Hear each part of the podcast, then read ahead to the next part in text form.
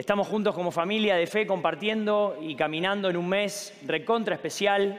Noviembre es un mes espectacular, acción de gracias.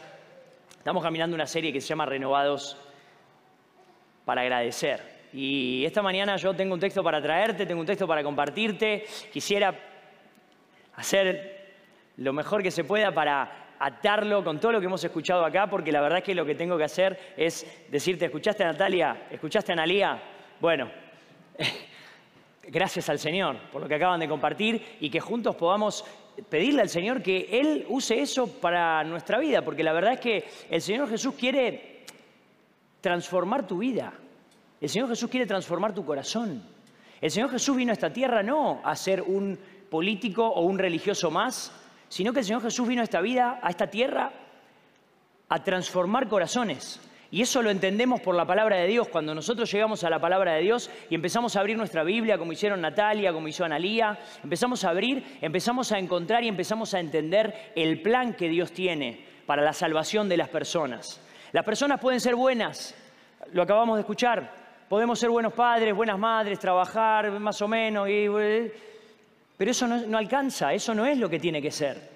Nosotros adentro continuamos teniendo un problema, que es el problema de nuestra independencia de Dios. Es el problema de vivir la vida que a mí se me antoja y la vida que a vos se te antoja, haciendo lo que quiero, cuando quiero y cuantas veces quiera. Eso la Biblia lo llama separación de Dios, lo llama independencia de Dios, lo llama vivir no teniendo en cuenta a Dios y no dándole gracias. Por eso esta mañana estoy muy contento de estar acá y quiero pedirte que prestes la mayor atención porque vamos a compartir unos minutos con una historia que está en una de las biografías del Señor Jesús. Vos sabés que el Señor Jesús caminó esta tierra y tuvo por lo menos cuatro biografías autorizadas, que son la de Mateo, la de Marcos, la de Lucas y la de Juan, y muchas más que no hicieron, que no entraron en el ranking para entrar en la Biblia. Son muchas historias más y muchas biografías más contadas por otras personas de la época que Lucas, uno de los que hace una biografía de Jesús, que está en la Biblia al día de hoy, Lucas nos dice que hubo muchas personas que intentaron poner, en, papel la vida y obra del Señor Jesús. La de Lucas es una de las más ordenadas. Lucas era un médico. Lucas era una persona profesional. Lucas era un médico del primer siglo. Él era una persona que había estudiado y se había formado y cuando llegó el cambio de Jesús a su vida, él escribió dos libros, dos biografías. La primera es la biografía del Señor Jesús que es el Evangelio de Lucas. Y la segunda es la biografía del comienzo de la iglesia, que es el libro de Hechos. Lucas escribe como para que nosotros nos demos cuenta que esta iglesia que está acá no es ni la primera, no es la única, no es la novedad del mundo, no, no, no, no. Iglesia del Señor Jesús hay hace dos mil años atrás. Viene caminando la iglesia de Jesús, una iglesia transcultural, una iglesia que está en, los distintos, en las distintas ciudades y países del mundo hoy reuniéndose a alabarlo, es una iglesia transgeneracional. Viene hace dos mil años, continúa el día de hoy. Y Lucas se encarga un poquito de escribir cómo arranca. Pero yo hoy te quiero llevar a un texto que Lucas captó con su... Lucas tenía un anotador, ¿viste? Porque no había celulares, no había redes sociales. Entonces Lucas tenía un anotador medio así, entonces sacaba y él iba anotando. Y cuando pasaron los años y el Señor Jesús probó ser quien era y el Señor Jesús demostró con sus hechos lo que decía que hacía, Lucas dijo, esto hay que escribirlo, esto hay que redactarlo y hay que dejarlo para la posteridad, para que las personas cuando lean entiendan lo que Analía entendió. Yo empecé a leer mi Biblia y yo me di cuenta de la salvación que necesitaba. Eso es lo que acabas de escuchar. Y ahí está Lucas escribiendo y Lucas capta en la escena un episodio entre el Señor Jesús y diez leprosos, diez personas que padecían la enfermedad de la lepra. No sé qué enfermedad padeces, somos muchos acá, muy probablemente muchos de nosotros padezcamos alguna enfermedad interna o alguna enfermedad que, los demás no conocen. Otras se ven, son visibles. La lepra era una enfermedad muy visible y de lo más, em, de lo más denigrante, gracias, denigrante, porque era una enfermedad que se notaba a la distancia, era muy fea sobre la piel, las personas se apartaban de los leprosos y los leprosos eran echados de sus comunidades para vivir lo que ninguno de nosotros vive con ninguna enfermedad. No hay ninguno acá que esté enfermo con alguna enfermedad que padezca tanto como un leproso. en su época. No hay ninguno acá de los que esté, por más enfermo que esté, que esté atravesando su enfermedad de una manera tan denigrante como la vivía un leproso. Un leproso era expulsado de su familia, era expulsado de su aldea, tenía que estar afuera de las puertas de la ciudad. Cuando se acercaba alguien a la redonda, a no sé cuántos metros, tenía que gritarle a esa persona, cuidado que yo soy leproso, no te me acerques. Estamos hablando de algo muy, muy, muy, muy bajo.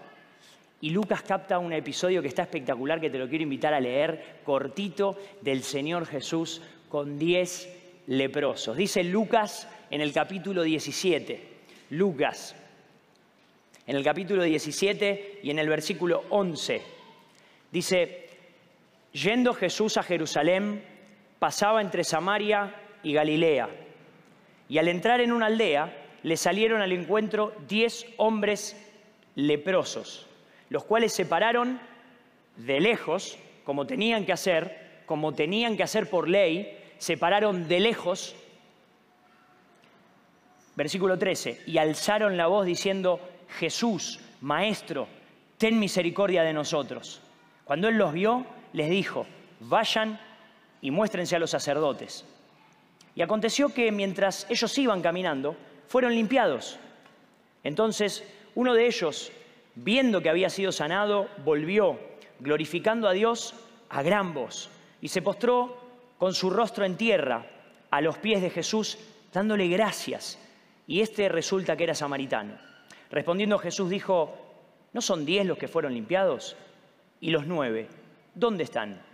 No hubo quien volviese y diese gloria a Dios, sino este extranjero.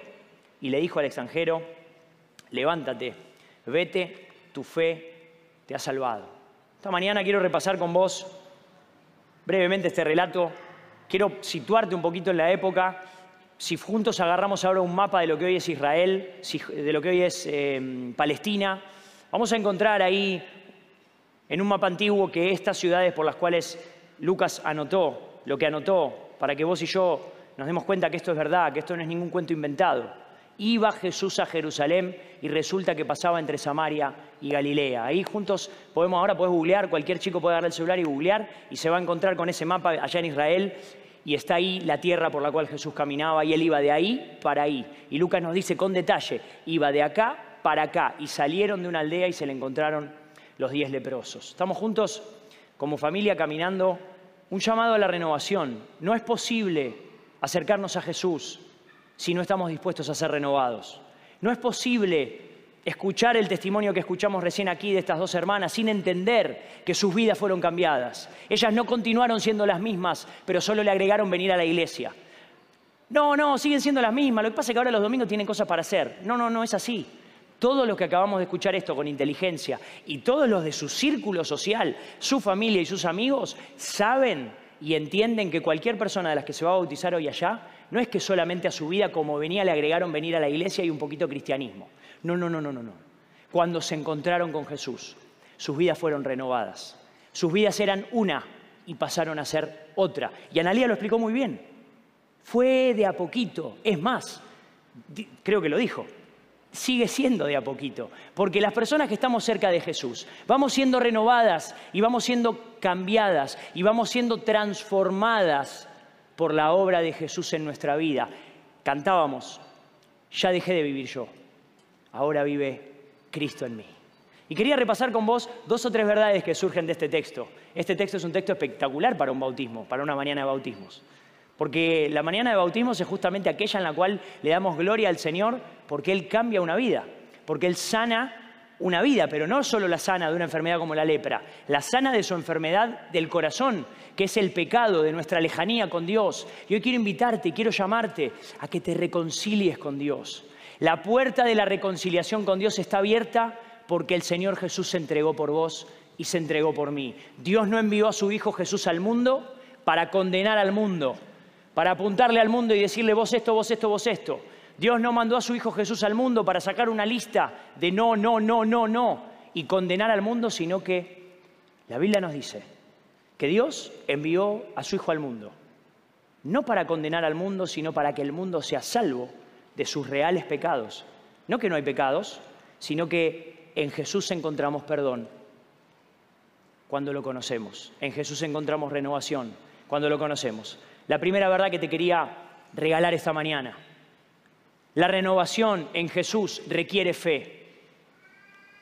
Necesitamos usar de nuestra fe para creer que Jesús nos puede renovar. Esos leprosos, al escuchar la voz de Jesús, ¿qué usaron? Usaron fe. La renovación requiere fe, porque los leprosos se encontraron con Jesús, Jesús les mandó a que hicieran lo que los leprosos tenían que hacer cuando eran eh, por ley. Juntos podemos ir al Antiguo Testamento y la ley decía que se tenían que ir y mostrar a los sacerdotes. Entonces Jesús los mandó a hacer lo que había que hacer, dentro de la caja. Está todo bien. Pero esos leprosos tuvieron que usar y mover su voluntad, tuvieron que usar fe en la palabra de Jesús que los había mandado, porque si no,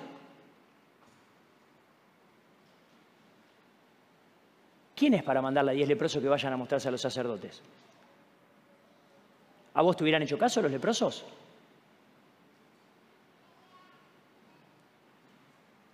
Ellos sabían con quién estaban. Jesús, Maestro, salvanos, tened misericordia de nosotros. Vayan, muéstrense a los sacerdotes y ahí ellos, para vivir renovación, usaron fe. La segunda verdad que te quiero dejar es que para vivir una renovación necesitamos arrepentirnos de nuestros pecados. La renovación requiere arrepentimiento. No hay manera de llegar a Jesús, a que Él cambie nuestra vida, si nosotros no reconocemos que como venimos no podemos seguir. Y la historia de los que se bautizan hoy y la historia mía y la historia tuya y cuántos hoy aquí podríamos sentirnos identificados en estos testimonios y decir, Señor, cuando no pude más, cuando me di cuenta que mi vida no daba más, cuando me di cuenta que no alcanzaba con ser una buena mamá, cuando me di cuenta que mi trabajo lindo no alcanzaba, cuando no pude más conmigo mismo adentro, dándome cuenta que solo no podía, ahí llegué a entender el amor de Jesús. Él se dio por mí, Él ocupó mi lugar. Él murió mi muerte para que yo pudiera pedir perdón y darle un sentido a esa muerte, que es que Jesús viva en mí y me dé nueva vida. La renovación que estamos buscando, la renovación a la cual nos estamos llamando como familia de fe en este mes, requiere arrepentimiento. Decía David en el Salmo 51, tené piedad de mí, oh Dios, que conforme a tu misericordia perdones mis pecados, lavame más y más de mi maldad y en el versículo 10 del Salmo 51, crea en mí, oh Dios, un corazón limpio y renová un espíritu recto adentro de mí. No podemos ser renovados si no usamos de nuestra fe para llegar a recibir la gracia de Jesús. Y no podemos ser renovados si no nos arrepentimos primero. Vos sabés que la historia termina que el 10% de los sanados volvió a darle gracias a Jesús. De los diez volvió uno. Y Jesús hace un reclamo. Lo hace en voz audible para que Lucas lo escriba, para que nosotros lo entendamos hoy. Y el reclamo es, ¿no hubo quien volviera a darle gracias a Jesús que lo sanó? Se parece un poquito a nuestra historia, se parece un poquito a nuestra cultura. Vos sabés que nuestra cultura camina sus días no reconociendo a Dios y tampoco le da gracias. Y en el corazón del reclamo de amor que Dios le hace a las personas, hay un reclamo de amor hay un reclamo de un padre que está esperando en casa que los hijos vuelvan a él. Y ese reclamo es, no hubo quien volviera a darme gracias, porque yo le sané la enfermedad que nadie le podía sanar.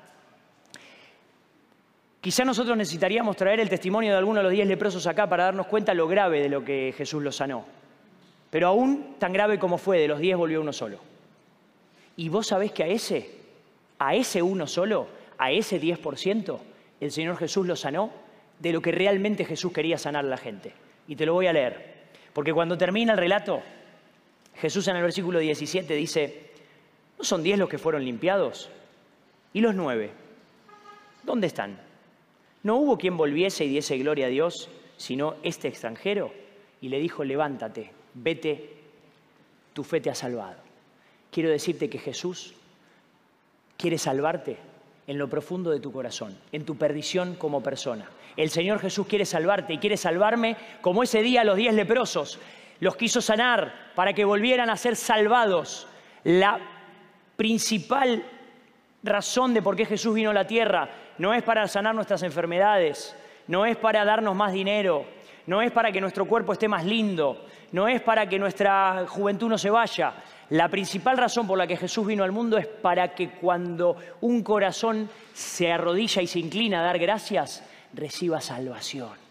Y qué lindo que es estar en una mañana de salvación, porque es una mañana de bautismo, donde las personas dicen, Jesús, vos cambiaste mi vida, pero no la cambiaste externamente, vos me renovaste adentro, en lo profundo de mi corazón, mi alma clamaba desesperadamente por un cambio, vos lo hiciste posible, porque yo estaba muerto en mis pecados, perdido en mi vida, y Jesús me dio nueva vida. Estamos en una mañana de bautismo y vos sabés que pasaron un poquito los años. Ya, ya pasó el episodio de Jesús con los leprosos. Ya el Señor Jesús hizo más que sanar a los leprosos. Ya ahora pasaron los años y el Señor Jesús em, Vos sabés que un día Lucas cuenta que el Señor Jesús murió en la cruz. Murió en la cruz para perdonarnos de nuestros pecados. Y ya pasaron los años y el Señor Jesús resucitó de la muerte, porque no era posible que la muerte pudiera retener a alguien santo como Jesús, el Hijo de Dios. Y ya pasaron un par de años y Jesús ascendió y se fue al cielo. Todas estas historias yo, después vos las podés anotar y las podés buscar en tu Biblia. Yo paso un poquito rápido, pero ya ya el Señor Jesús se fue, le dejó encargada a, las personas que, predicaran esta palabra, que se bauticen. Le dejó a las personas encargado que se reúnan en comunidades, que no se desenganchen de sus grupos de crecimiento. Les dejó el Señor Jesús encargado que vengan al encuentro, que aparten el día del Señor, que le enseñen a sus hijos. Ya el Señor Jesús avanzó, avanzó, avanzó y la iglesia está formada y ya ahora estamos en el segundo libro de Lucas, que es el libro de Hechos. Y en el libro de Hechos te conté la biografía de Jesús, la biografía de la iglesia, y Lucas en el libro de Hechos relata que ahora el Señor Jesús no se le encuentra a diez leprosos, sino que se le encuentra a un perseguidor de la iglesia que se llamaba Saulo. Esto lo puedes buscar vos después tranquilo en tu Biblia, Hechos 6, 7, 8. Y ahí había un perseguidor que si estuviera hoy acá nosotros tendríamos que estar con las puertas cerradas, escondidos, porque era una persona que entraba a las iglesias a llevarse presa a la gente y en algunos casos a matar a la gente por predicar de Jesús. O sea, por ejemplo, Analía hoy y Natalia hoy se tendrían que bautizar y escondidos, escondidas en la pileta de una casa, atrás de una casa, porque no había chance, porque Pablo entraba y asolaba la iglesia. Entraba Pablo con un par de policías y se llevaba presa a la gente y la mataba.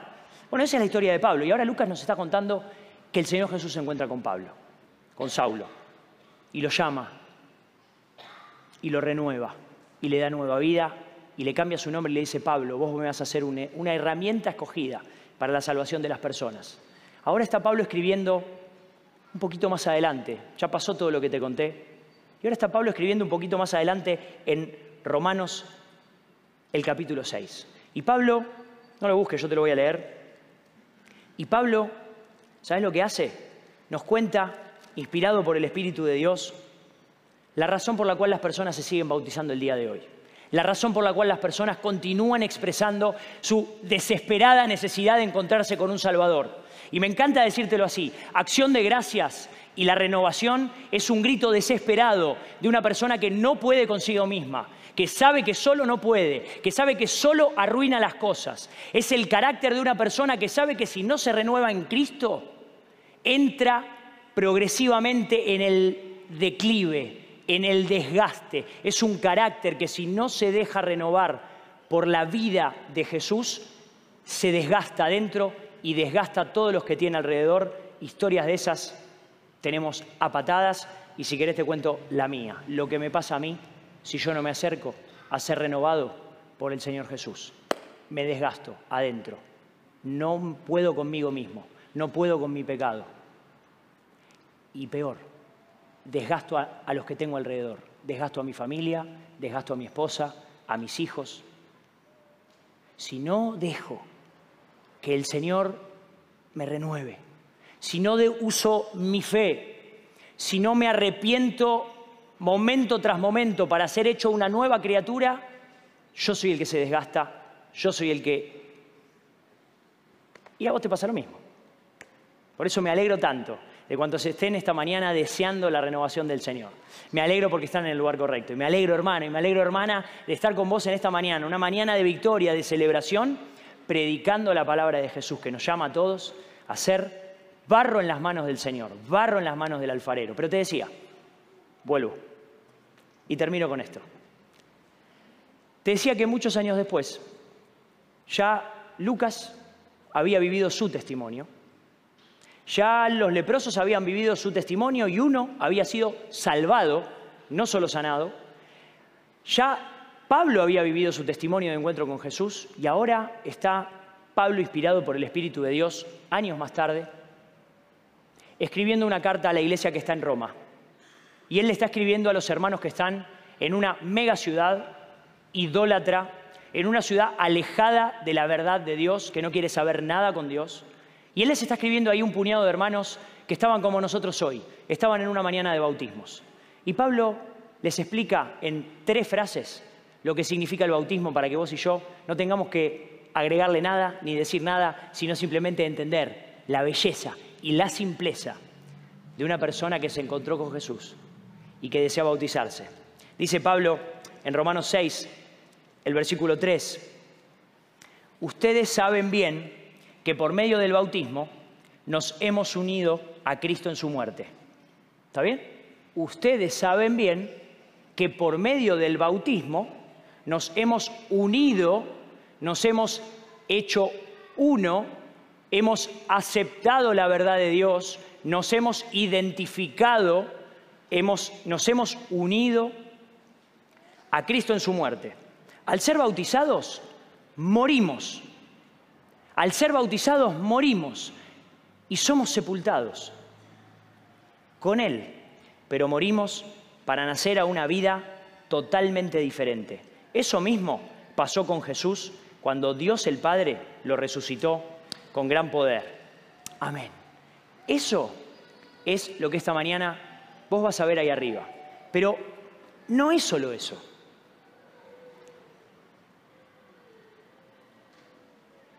Sino que eso es lo que esta mañana el Señor Jesús quiere hacer con vos y quiere hacer conmigo. Él quiere que nosotros encontremos en la identificación con Él un camino.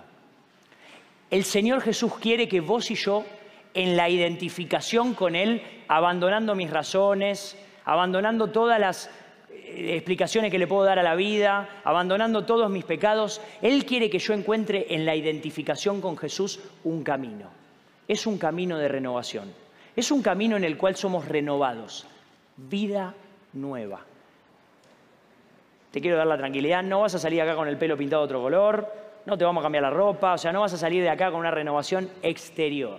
Es una renovación interior, es una renovación paulatina, es una renovación progresiva, es una renovación constante en la vida nueva que Jesús nos da.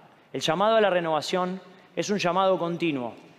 Y para todos los que vienen caminando con nosotros hace tiempo la acción de gracias, quería terminar diciéndote que el texto nos dice claramente que aunque nuestro cuerpo se va desgastando y se va muriendo, no podemos detener el ciclo de la vida.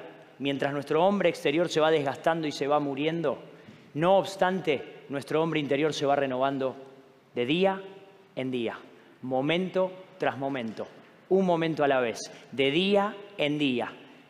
Todos los que estamos en Cristo somos hechos nuevas criaturas, momento tras momento. Las cosas viejas pasaron, momento tras momento son todas hechas nuevas.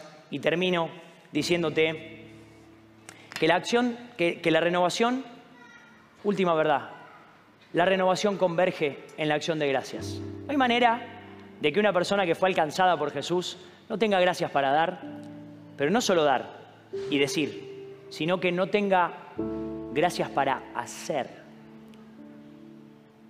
Nunca estés cerca de una, o mejor dicho, para, vamos a decir así, vamos a corregir lo que dije. No, nunca estés, no. Cuando estés cerca de una persona que dice mucho y hace poco, cuando estés cerca de una persona que, cuando cruza la puerta se pone en modo iglesia y tilda el casillero, viene el domingo, tú tenés que saber que ahí hay una persona que necesita ser renovada. Y si alguna vez te pasa a vos, como me pasa a mí, vos y yo nos tenemos que llamar a la renovación. Porque gracias es una frase cliché, gracias, gracias, gracias.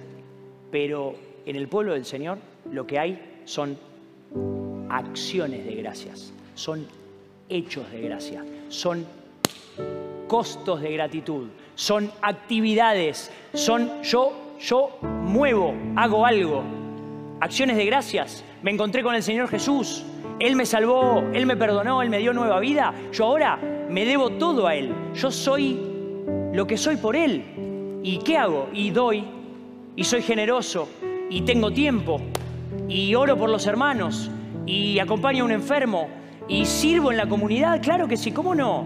Si el Señor Jesús me cambió, Él me encontró, yo estaba peor que un leproso.